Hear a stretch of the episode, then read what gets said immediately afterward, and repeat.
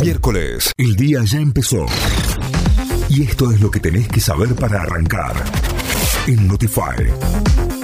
Vamos a las noticias. Nos informamos a través de nuestra web notify.com.ar. Cumbre en el Senado. Cristina Kirchner se reunió con Massa y de Pedro.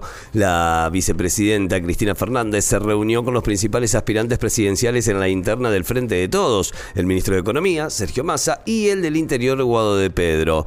El encuentro tuvo lugar en el despacho de la vicepresidenta en el primer piso del Senado, a poco más de 24 horas del vencimiento del plazo para la inscripción de alianzas y frentes electorales, en tanto que para presentar candidaturas hay tiempo hasta el 24 de junio. Schiaretti inscribirá su alianza Hacemos por nuestro país para las PASO. El gobernador de Córdoba, Juan Schiaretti, inscribirá este miércoles la alianza con la que competirá como precandidato presidencial en las PASO.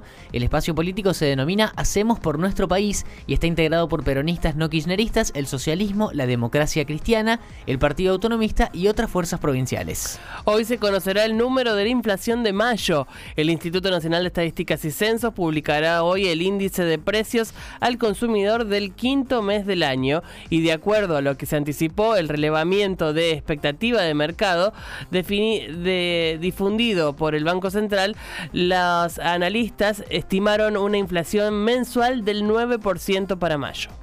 Juez invita a debatir a Yarlora antes de las elecciones a gobernador.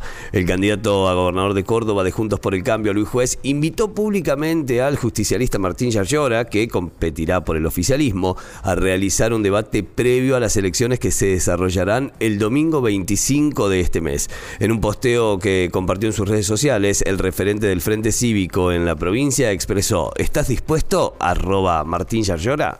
Belgrano cayó como visitante ante defensa y sumó su cuarta derrota consecutiva en esa condición. El Pirata perdió anoche ante el Halcón por 2 a 0 en el cierre de la fecha 20 de la Liga Profesional. Los goles del partido los convirtieron Fernández y Militello y así Belgrano alcanzó cuatro partidos consecutivos con derrotas jugando fuera de Alberdi.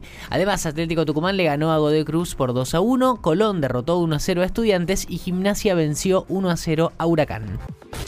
Notify, las distintas miradas de la actualidad para que saques tus propias conclusiones. De 6 a 9, Notify, plataforma de noticias.